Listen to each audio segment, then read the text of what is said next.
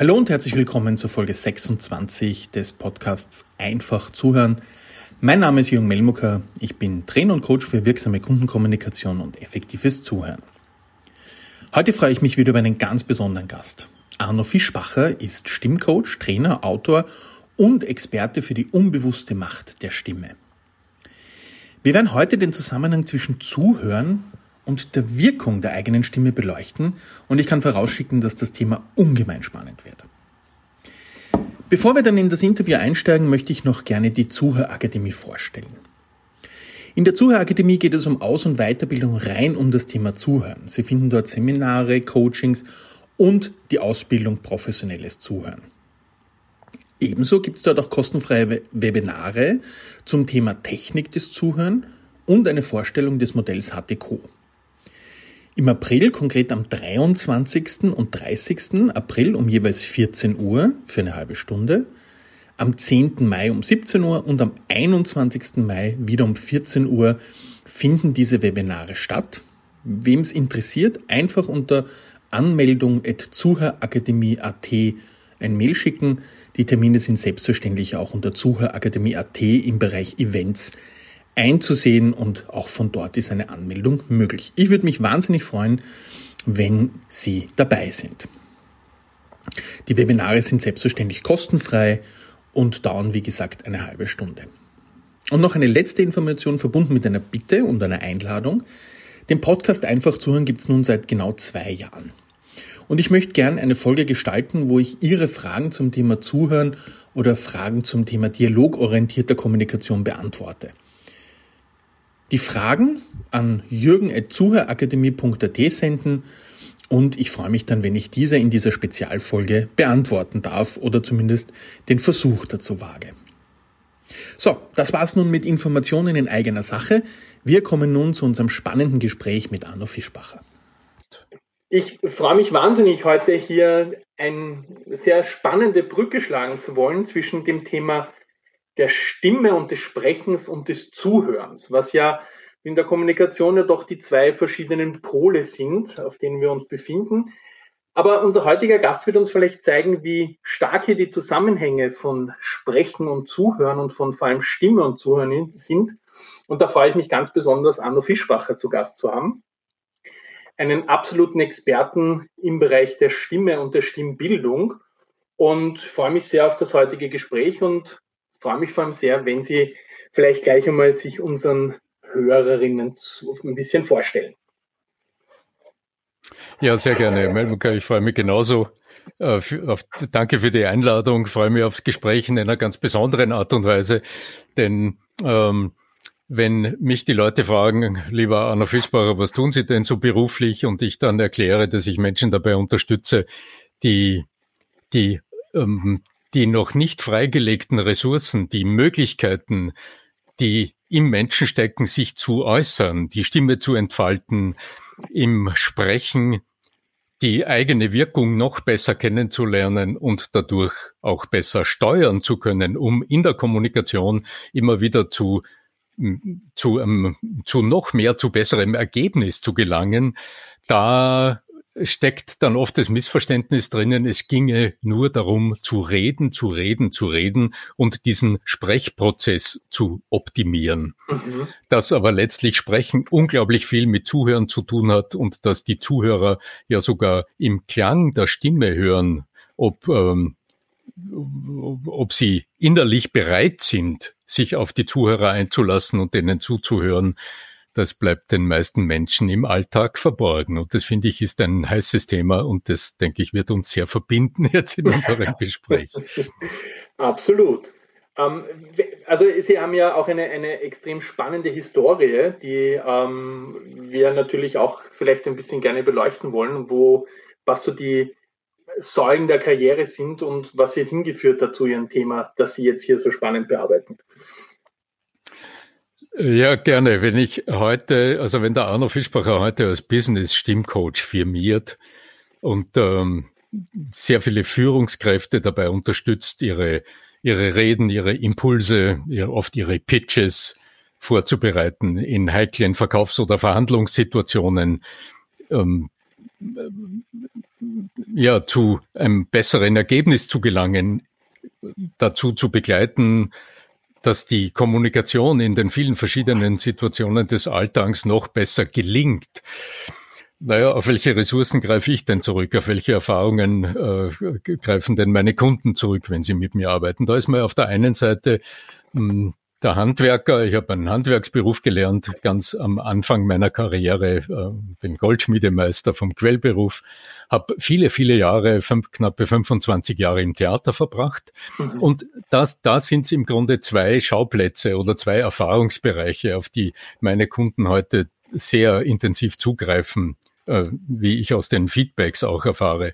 Da ist auf der einen Seite der Schauspieler Arno Fischbacher. Ich bin also äh, über 20 Jahre auf, der, auf Bühnen gestanden, ähm, habe sehr viel Theater gespielt, habe ähm, viele Rollen gespielt, nach denen sich Schauspieler heute noch die die Finger abschlecken, äh, sehr viele prominente Rollen gespielt, Shakespeare, Schiller, äh, Goethe, aber auch sehr viele moderne Dinge. Aber äh, gleichzeitig habe ich als meine, mein, als meine Aufgabe im Theater habe ich gesehen, dieses Unternehmen zu entwickeln. Ich war der erste Halbtagsbeschäftigte 1978 in einem Theater, das schon 20 Jahre Theater gespielt hat, sehr avanciert und sehr, äh, sehr engagiert. Und als ich als kaufmännischer Direktor, also als Kaufmann in einem Zweierdirektorium 1996 das Schauspielhaus Salzburg verlassen hatte. Da waren es 75 Mitarbeiter. Es gab ein neues Theater mit zwei Sälen und einem Restaurant etc. und einer Personalentwicklungsplanung und einer doppelten Buchführung und den Dingen, die man halt für die für die Fortentwicklung eines Unternehmens benötigt. Ähm, und dann gab es noch einmal einen Wechsel und das ist auch eine Ressource, auf die meine Kunden heute immer wieder zugreifen. Ich ähm, habe mit einem sehr jungen Team und einem sehr jungen Geschäftsführer ein, äh, Radio, ein Music Radio, die Welle 1 Music Radio entwickelt und zum Sendestart, also als das Radio terrestrisch auf Sendung gegangen ist, 1997, habe ich mich ausgezogen, habe meinen Gewerbeschein geholt ja, und dann habe ich zwei Jahre drüber nachgedacht, was ich eigentlich so kann. Das war gar nicht so klar. Und aus dem heraus hat sich das entwickelt, was ich heute beruflich mache. Ich trainiere, coache Menschen für noch mehr Gelingen in der Kommunikation. Schön. Also vielen Dank für diese, für diesen spannenden Bogen, den Sie hier ge gezogen haben, vom, vom Anfang zu dem, was Sie jetzt tun, um wirksam zu sein und auf was ihre Kunden zugreifen können. Und wollen wir uns vielleicht gleich mal so mit diesem Aspekt der Kommunikation auch im Hinblick des Zuhörens ein wenig näher beschäftigen. Sie haben in Ihren Eingangsworten ganz spannend erzählt, dass Sie dass, dass das Zuhören auch für die Stimme eine ganz eine besondere Bedeutung hat. Und da würde ich gerne mal diesen Punkt nochmal aufgreifen und dass wir da vielleicht ein bisschen auch so in die Inhalte einsteigen. Wenn ich heute mit, äh, wenn ich heute speziell im Coaching mit Führungskräften arbeite, ähm, da geht's sehr oft um Redeimpulse, um, um Pitches, die halt großteils ja über Kamera und Mikrofon ähm, ablaufen, über irgendwelche digitalen Tools.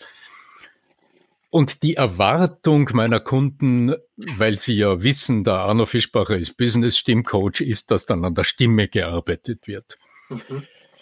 Jetzt ähm, ist mir aber, also im Coaching von der Strategie her gibt's ja immer verschiedene Möglichkeiten. Man kann das so tun, wie es halt, wenn es um die Stimme geht und um den sprecherischen Ausdruck, kann man das so tun, wie es die Traditionen ähm, mir auch in Zuge meiner vielen Ausbildungen beigebracht haben. Da übt man und trainiert neue Verhaltensmuster und das dauert lang und da muss man sehr viel üben. Und meine Kunden wundern sich oft, wenn äh, ich mit denen nicht mit Sprech- oder Stimmübungen beginne, sondern wenn ich mit ihnen die psychologische Struktur ihres Redeimpulses überprüfe mhm. und mit ihnen gemeinsam in, als allererstes mal draufschaue, wie denn, wie die Muster ihrer Sprache funktionieren. Mhm. Also ich überprüfe oft, wie ist die Gestaltung der Sprache, also nicht das, was gesagt wird, sondern das, wie es formuliert ist. Und dann, über, dann erlebe ich sehr oft äh, so eine Art von Push-Kommunikation. äh, man hat ja, man will ja etwas, man hat auch eine Botschaft, man hat ja was zu sagen und man vor allem, man hat ja Absichten in, in so einem Moment. Also sagt man dann, was zu sagen ist und formuliert es so möglichst äh, ordentlich und gut. Mhm. So. Wenn äh, ich mich dann mit meinen Kunden auf die Zuhörerseite versetze, dann, dann sehen wir praktisch vor dem geistigen Auge jemanden, der von seiner Sache überzeugt, drauf los spricht und auf mich einredet.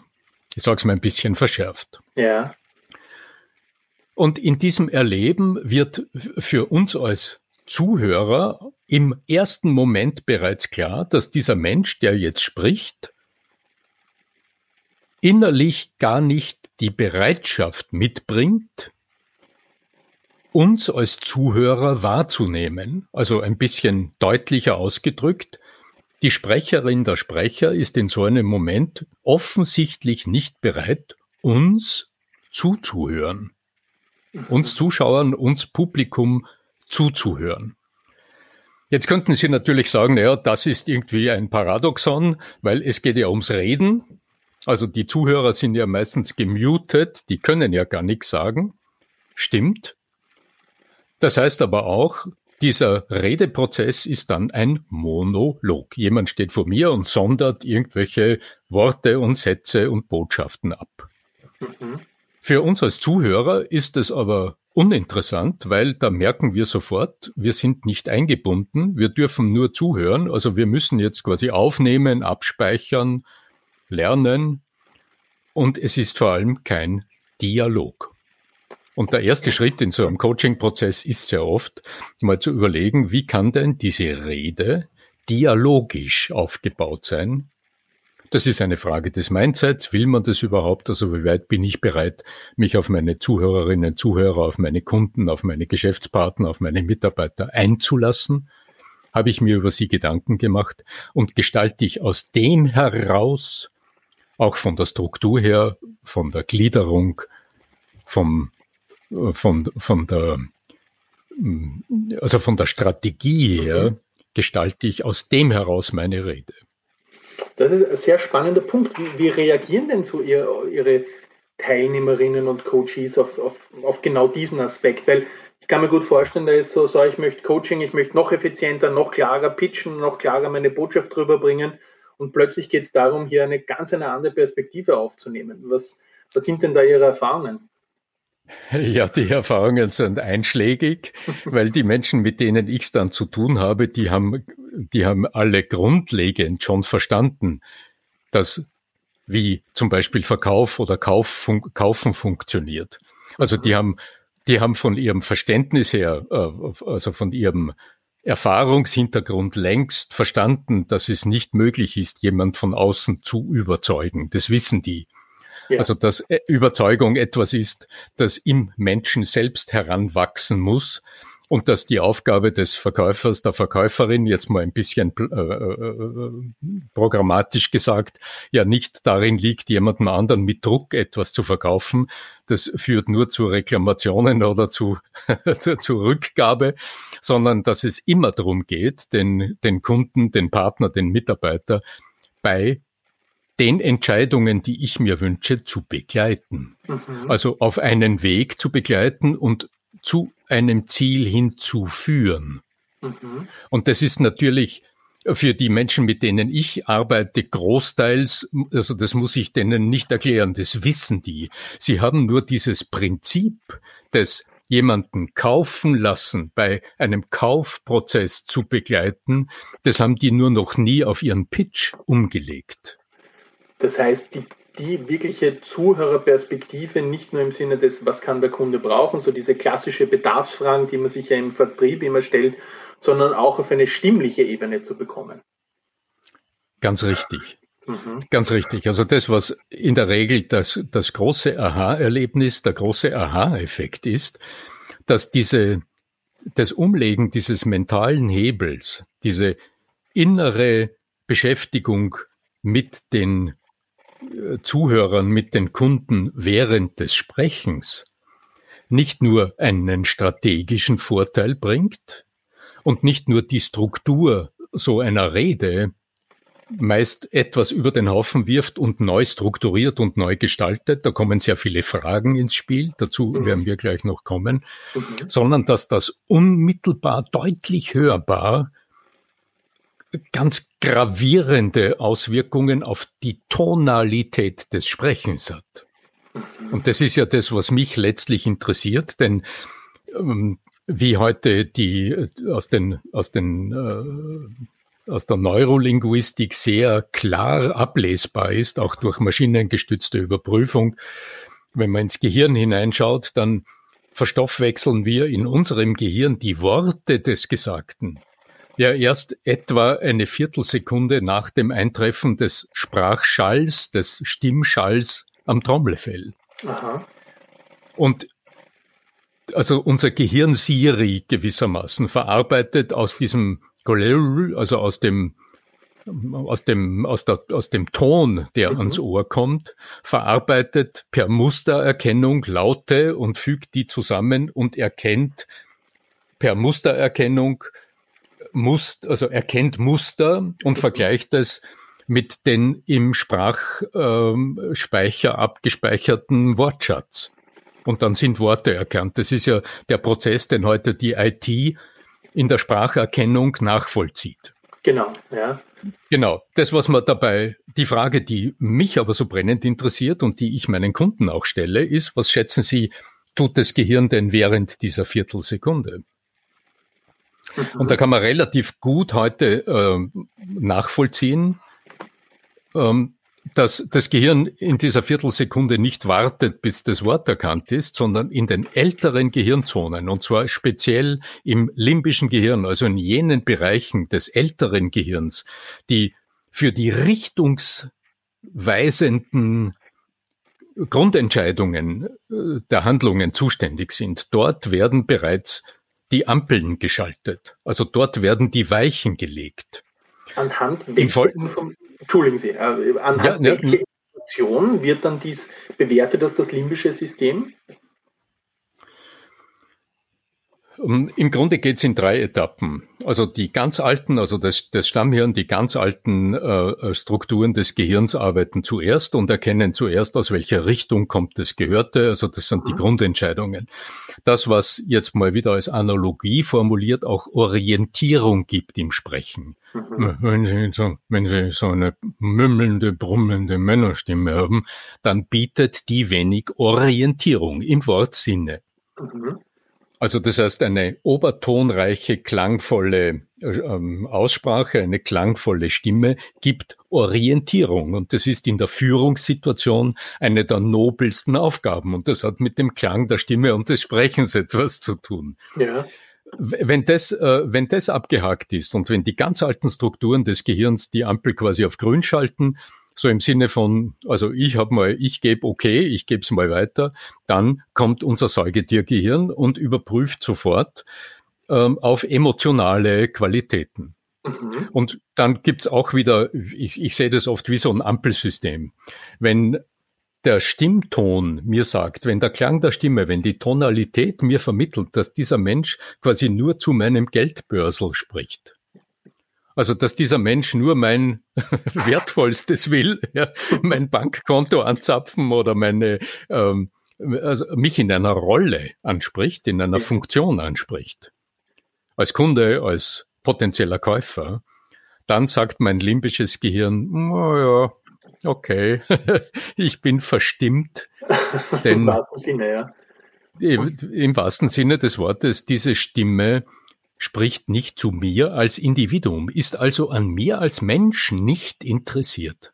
Und das aber bereits bevor ich noch in irgendeiner bevor das Wort. Inhalt bekomme. Völlig, völlig richtig.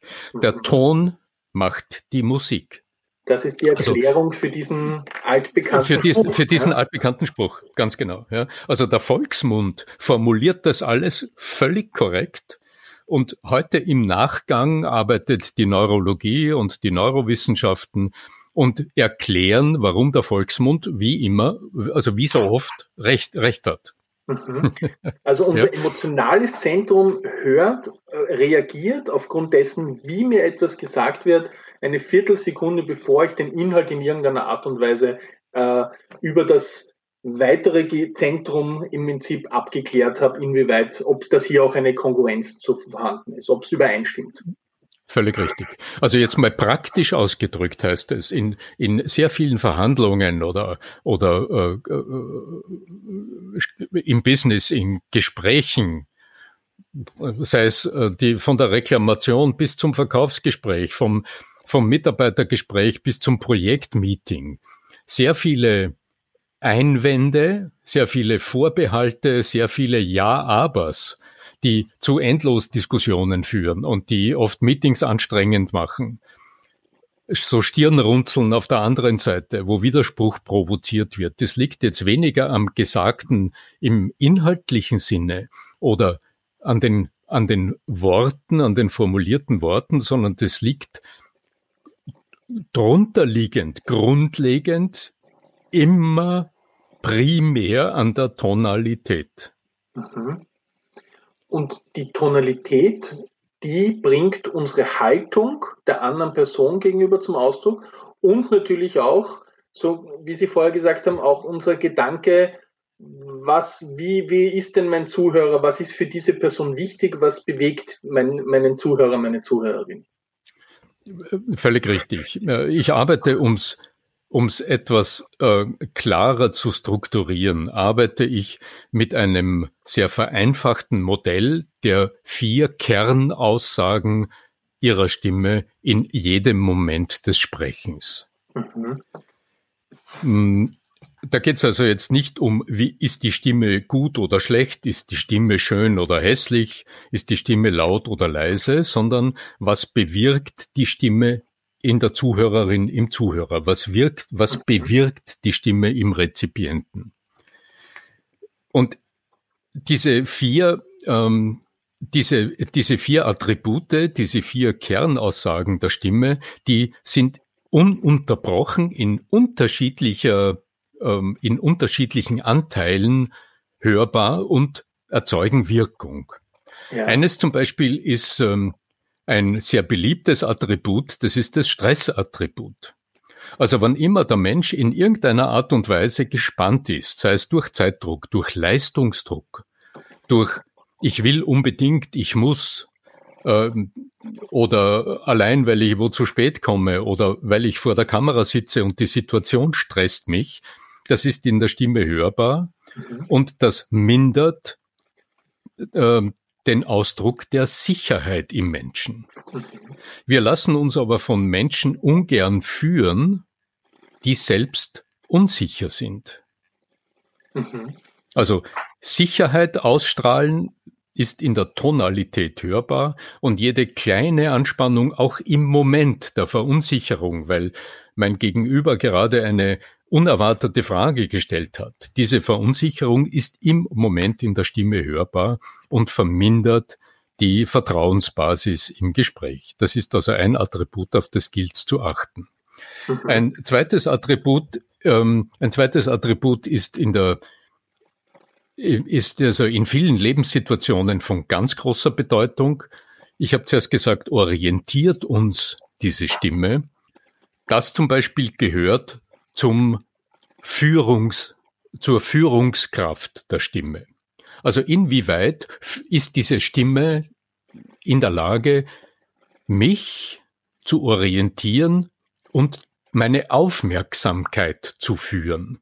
Sie, Sie, kennen das sicher heute in der Zeit, wo so viel über, über Webinare, über Webkonferenzen, über Frags Me, über Zoom-Calls, über Produktvideos, über Schulungsvideos etc. abgewickelt wird wie gut kann ich länger einem Menschen zuhören?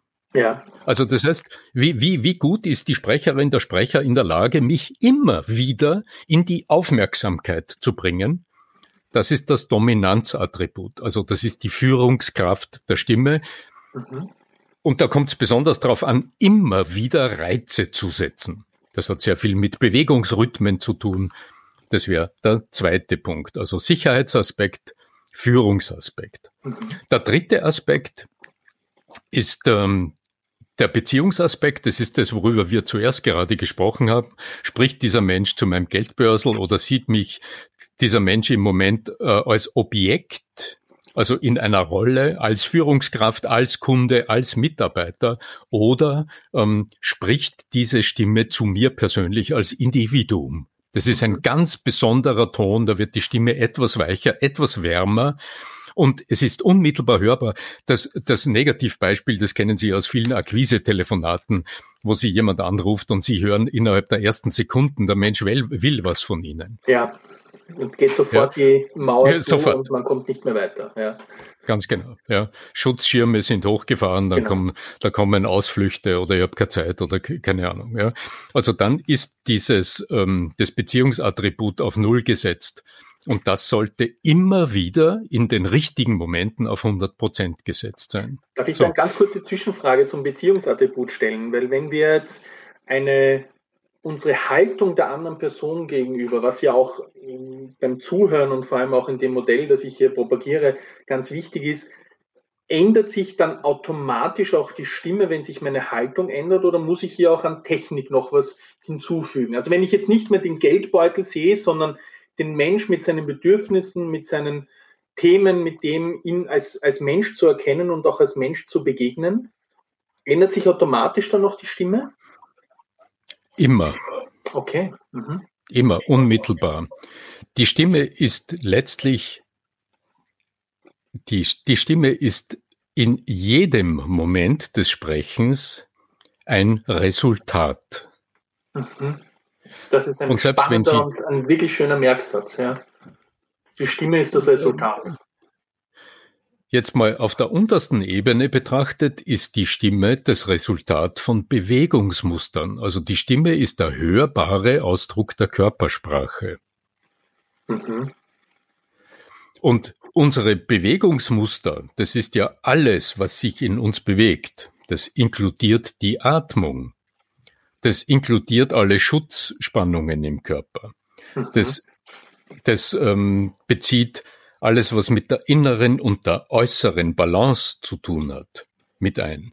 Und es ist ganz klar, dass mit jedem Gedanken, den Sie denken, mit jeder innersten Regung sich im Körper immer automatisch irgendetwas bewegt. Wenn man erschreckt, hält der Atem inne.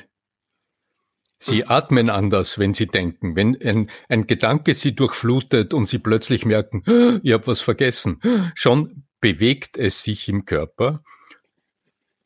In, wenn Sie in dem Moment sprechen, dann hat sich in dem Moment der Klang Ihrer Stimme verändert. Die Stimme ist immer das Gesamtresultat von dem, was in Ihnen gerade präsent ist. Mhm. Körperlich, vom Befinden, also vom Wohlbefinden oder vom was immer äh, aus dem Environment, also aus dem Setting auf sie einwirkt und natürlich von ihrer mentalen Präsenz. Und die hat zwei Seiten von der Selbstwahrnehmung, also wie zuversichtlich sind sie gerade, was die Situation betrifft, wenn Sie in einem Gespräch sind. Also die Selbstwirksamkeitserwartung, ja. aber natürlich auch das Eingehen auf die anderen. Also die, inner, die, die innere Bereitschaft, sich den Zuhörern zuzuwenden, das ist der vierte Punkt, mhm. der in meinem Kleeblatt noch fehlt. Ähm, und das ist ein Attribut, dieses Zuhörattribut. Ähm, da gibt es auch Untersuchungen, die zum Beispiel zeigen, dass bei kaufkräftigeren und gebildeteren Zielgruppen die, ähm, die Wertigkeit, die diese Menschen der, dem stimmlichen Ausdruck ihrer Gesprächspartner zumessen, deutlich über dem Durchschnitt liegt. Mhm. Das ist so interessant, man liest dann so Ergebnisse aus irgendwelchen Studien und denkt sich, aha, ja, kann ich nachvollziehen, aber warum ist das eigentlich so? Mhm. Mich interessiert dann als Coach immer, was könnte denn da dahinter sein? Also warum ist es für Menschen, die im Alter etwas fortgeschritten sind, die einen höheren Bezie äh, Bildungshintergrund haben, die, die im Lauf des Lebens mehr erreicht haben. Warum ist denen das, wie es klingt, wichtiger als anderen? Mhm. Und meine Erklärung dafür ist relativ einfach und das bezieht sich jetzt auf dieses vierte Attribut der Stimme. Denn in der Stimme hören Sie, ob Sie wollen oder nicht, ob dieser Mensch, der da gerade spricht, im Lauf seines Lebens über sich selbst schon mal ausführlicher nachgedacht hat. Ob dieser Mensch bereit, innerlich bereit und willens ist, auch mal kritisch über sich selbst nachzudenken. Ob dieser Mensch kritikfähig ist, ob dieser Mensch selbst kritikfähig ist, ob er zu sich selbst, zu seiner Gefühlswelt einen Zugang hat oder dort abgeschnitten ist. Also mit einem einfachen Wort formuliert, ob dieser Mensch selbst empathiefähig ist. Was natürlich und, wiederum auf Zuhörerinnenseite eine unglaubliche Bedeutung und eine, eine ganz starke Auswirkung haben kann. Wie erleben wir den Menschen, der uns hier gegenüber sitzt? So ist es. Denn ähm, wenn wir empathisch wahrgenommen sein wollen von dem oder derjenigen, die da gerade spricht. Ja. Ja. Was ist denn die Voraussetzung für Empathie?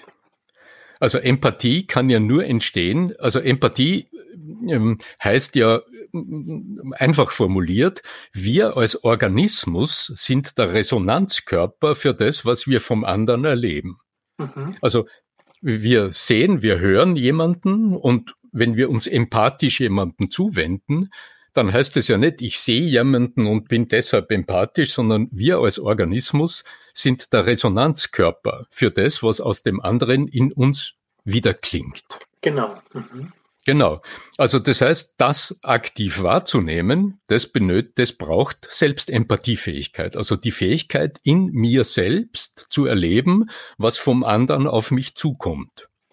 Also insofern ja. ist die Fähig ist also die Fähigkeit zur Selbstwahrnehmung, zur, Ener zur, em zur Emotionsregulation. Also Emotionsmanagement ist so ein hässliches Wort. Also die eigenen Emotionen wahrnehmen zu können und dadurch auch handeln zu können. Das ist eine wesentliche Voraussetzung für gelingende Kommunikation. Die Menschen, die Emotionen haben und dann immer gleich rauslassen, mit denen kann man ja irgendwie nicht gut leben.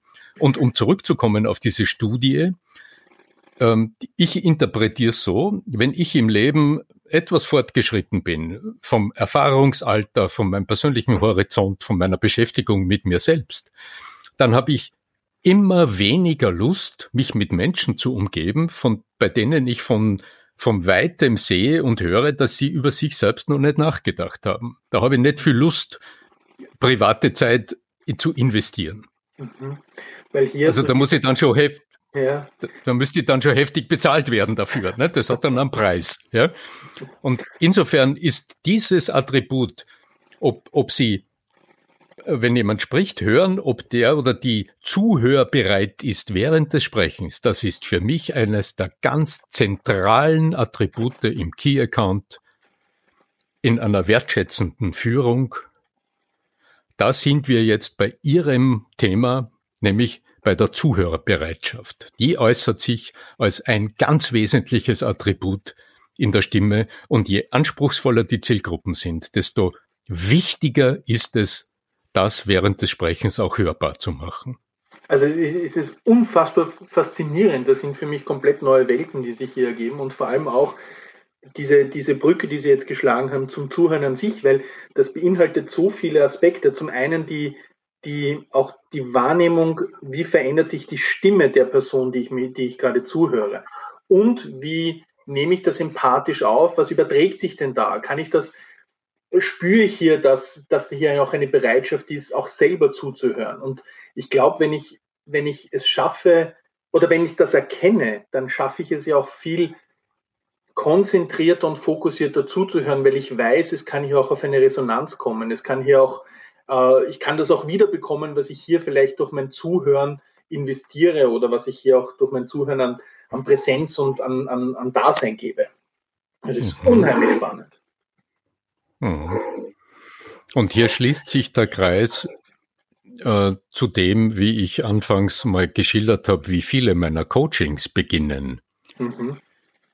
Denn wenn ich jemandem zuhören will und ich befinde mich in einem Gespräch, also wenn Sie mit jemandem reden und Sie wollen, dass Sie dann zuhören können, was der andere sagt, und Sie wollen den Prozess aber steuern, dann haben Sie vorher in die Trick, also wie sag mal, in die Toolbox der, der Rhetorik gegriffen und haben vermutlich zuerst eine Frage gestellt. Mhm. Also, also insofern ist auch im Pitch, wenn wir jetzt oder in der Präsentation, wenn wir über zielführende Sprachmuster reden, dann kommt dem dem ältesten Dialoginstrument der Welt, nämlich eine kluge Frage zu stellen, erhöhte Bedeutung zu. Und rund um diese Frage als wirksames rhetorisches Instrument gruppieren sich dann so Dinge wie suggestive Einstiege vor der Frage oder wenn die Frage beantwortet ist, nicht gleich wieder die nächste Frage stellen, sondern äh, einen Zuhörverstärker zu aktivieren. Ich arbeite auch hier mit Instrumenten, die die mit der Stimme sehr viel zu tun haben, also mit aktivem Zuhören, mhm. weil, weil der Mensch beim aktiven Zuhören in der Regel Töne absondert, ein Mhm absondert, das, wenn es wahrhaft geäußert ist, anders klingt, als wenn es nur ein Mhm, Mhm, Mhm ist. Ich und dann sind wir wieder. in dem Moment, in dem Sie neugierig zuhören, entsteht es von selbst. Ja, das denke ich auch. Und Sie, kennen, Sie kennen das, wenn jemand nur darauf wartet, dass der Gesprächspartner den kurz mal atmet, damit man mit einem Argument reingrätscht. dann, dann klingt so, wie wir, also dann, dann hören wir den Ton, an dem wir klar erkennen, das war nicht zugehört. genau, das also war einfach nur hier, ein, ein ich, ich, ich, man erlebt das ja oft so dieses, wir, wir nennen das so das soziale Grunzen, dass das ja nur angewendet wird äh, in einem vollkommen falschen Rhythmus um hier mhm. die andere Person eher zu stoppen und nicht dazu bewegen, Interesse zu zeigen oder der andere Person dazu bewegen, mehr zu erzählen. Also das ist dann exakt, so dieser Staccato-Rhythmus und das ist genau das, was ja. Sie angesprochen haben. Ganz genau, ganz genau, ja. Mhm.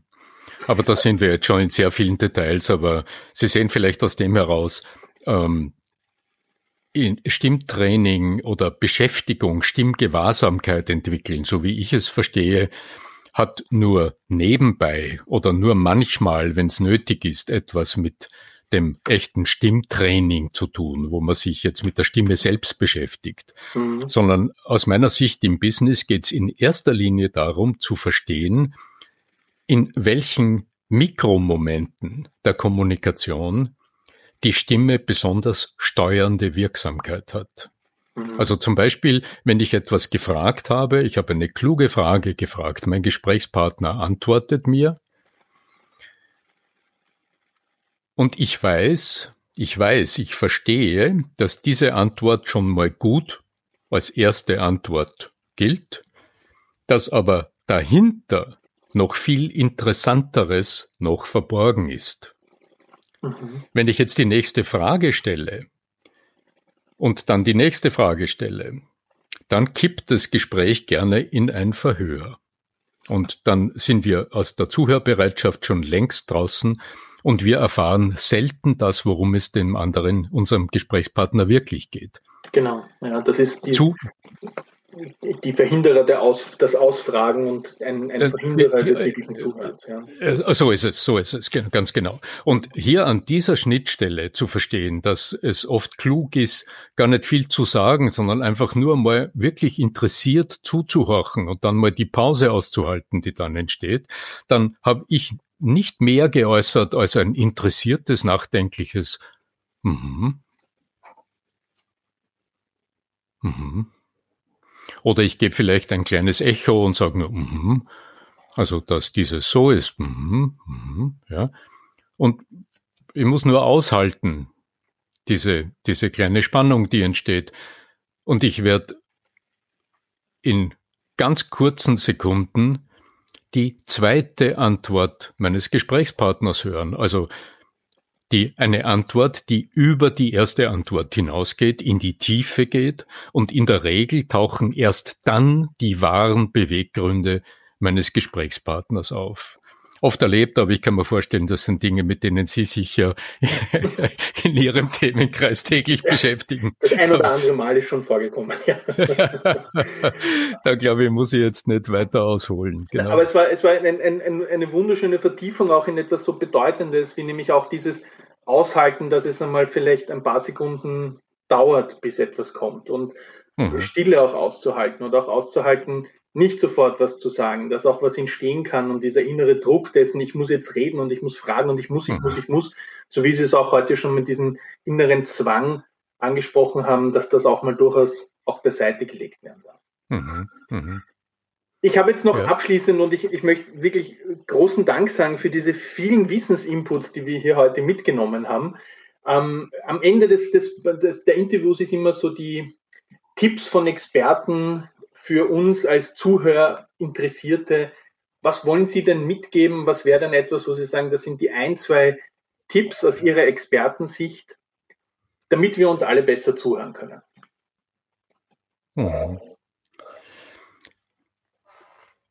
Eine wesentliche Erkenntnis lässt sich auch wieder in der Sprache festmachen. Wenn wir von Hören sprechen und uns anschauen, wie der Prozess funktioniert, dann hört es in uns das, was es will. Also unser Autopilot, unsere automatisierte Wahrnehmungsfilterung, die filtert für uns vollautomatisch in, nach festgelegten, also im Lauf des Lebens entstandenen äh, Prozessbahnen, was wir zum Hören kriegen. Mhm. In der Sprache gibt es jetzt ein passives Verbum hören und es gibt zwei aktive Verben. Also wenn Sie vom Hören ins Horchen schalten und wenn jemand anderes spricht, mal hinhorchen, wie klingt denn das? Oder mal lauschen, welche Töne höre ich? Mhm. Ja, dann sind wir oft für einen halben Satz nicht mehr in der Lage, dem Inhalt zu folgen, das ist ein Trainingsprogramm, ja. Aber dann sind wir in der Lage, den Ton, also aus dem Ton Botschaften zu entnehmen, die wir sonst nur unterschwellig wahrnehmen und die in unserem Organismus nach vorgefertigten Mustern, also nach habituellen nach, nach habituellem Training verarbeitet werden. Also insofern ist eine wesentliche Voraussetzung, in dieses ganze Thema Stimme einzusteigen, die eigene Gewahrsamkeit, die Wahrnehmung zu trainieren. Am einfachsten zuerst ähm, ähm, anderen äh, zu lauschen und mal hinzuhorchen, wie klingt's jetzt gerade, wie klingt's fünf Sekunden später, was, was höre ich da eigentlich alles aus dem Ton heraus?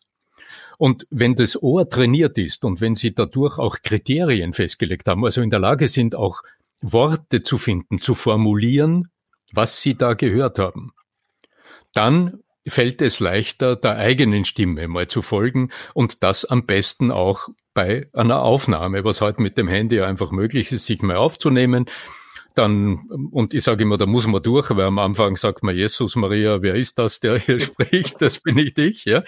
Ähm, das ist durchs, durch, durch die Knochenleit, also wir hören uns selbst anders, als uns andere hören. Da muss man durch, braucht ein gewissen, ein bisschen Gewöhnungseffekt. Aber das ist ein möglicher erster Schritt, um in der Lage zu sein, wirklich präzise auch aus dem, aus der Tonalität eines Gesprächspartners sich die wertvollen Informationen bewusster zu machen, so dass sie früher auf etwas reagieren können, was sonst erst unterschwellig im Verhalten entsteht.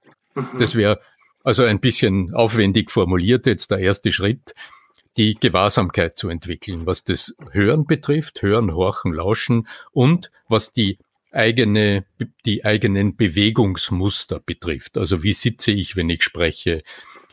Wie wie bewege ich mich, wenn ich jemandem zugeneigt bin im Sprechen oder im Zuhören? Wie verändert sich meine Körpersprache? Was verursachen Stressspannungen in meinem Körper und wie klingt das? Das ist im Grunde in der Auseinandersetzung mit der eigenen Stimme so ein Basisprogramm, wenn wir jetzt wirklich über, über das sich bewusst machen der Macht der Stimme sprechen. Die Werkzeuge in der praktischen Arbeit, wie erzählt, die laufen sehr, sehr oft über intellektuell Erfassbares, also über über Überzeugungsstrategien, über Sprachmuster, also über etwas, was man auch denken und vorbereiten kann. Großartig.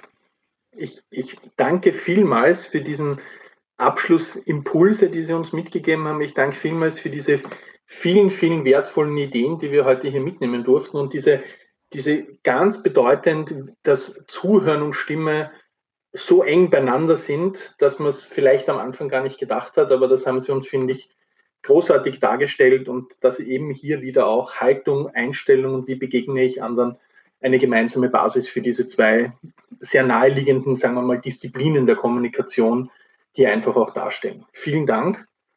Arno Fischbacher äh, unter arno-fischbacher.com auch noch, glaube ich, viele Informationen auch noch auf Ihrer Webseite zu finden. An der Stelle kann ich mich nur vielmals bedanken für das tolle Gespräch. Sehr gerne, Herr. Das war mir ein Vergnügen. gerne. Dankeschön. Alles Gute nach Salzburg und viel Spaß beim Zuhören.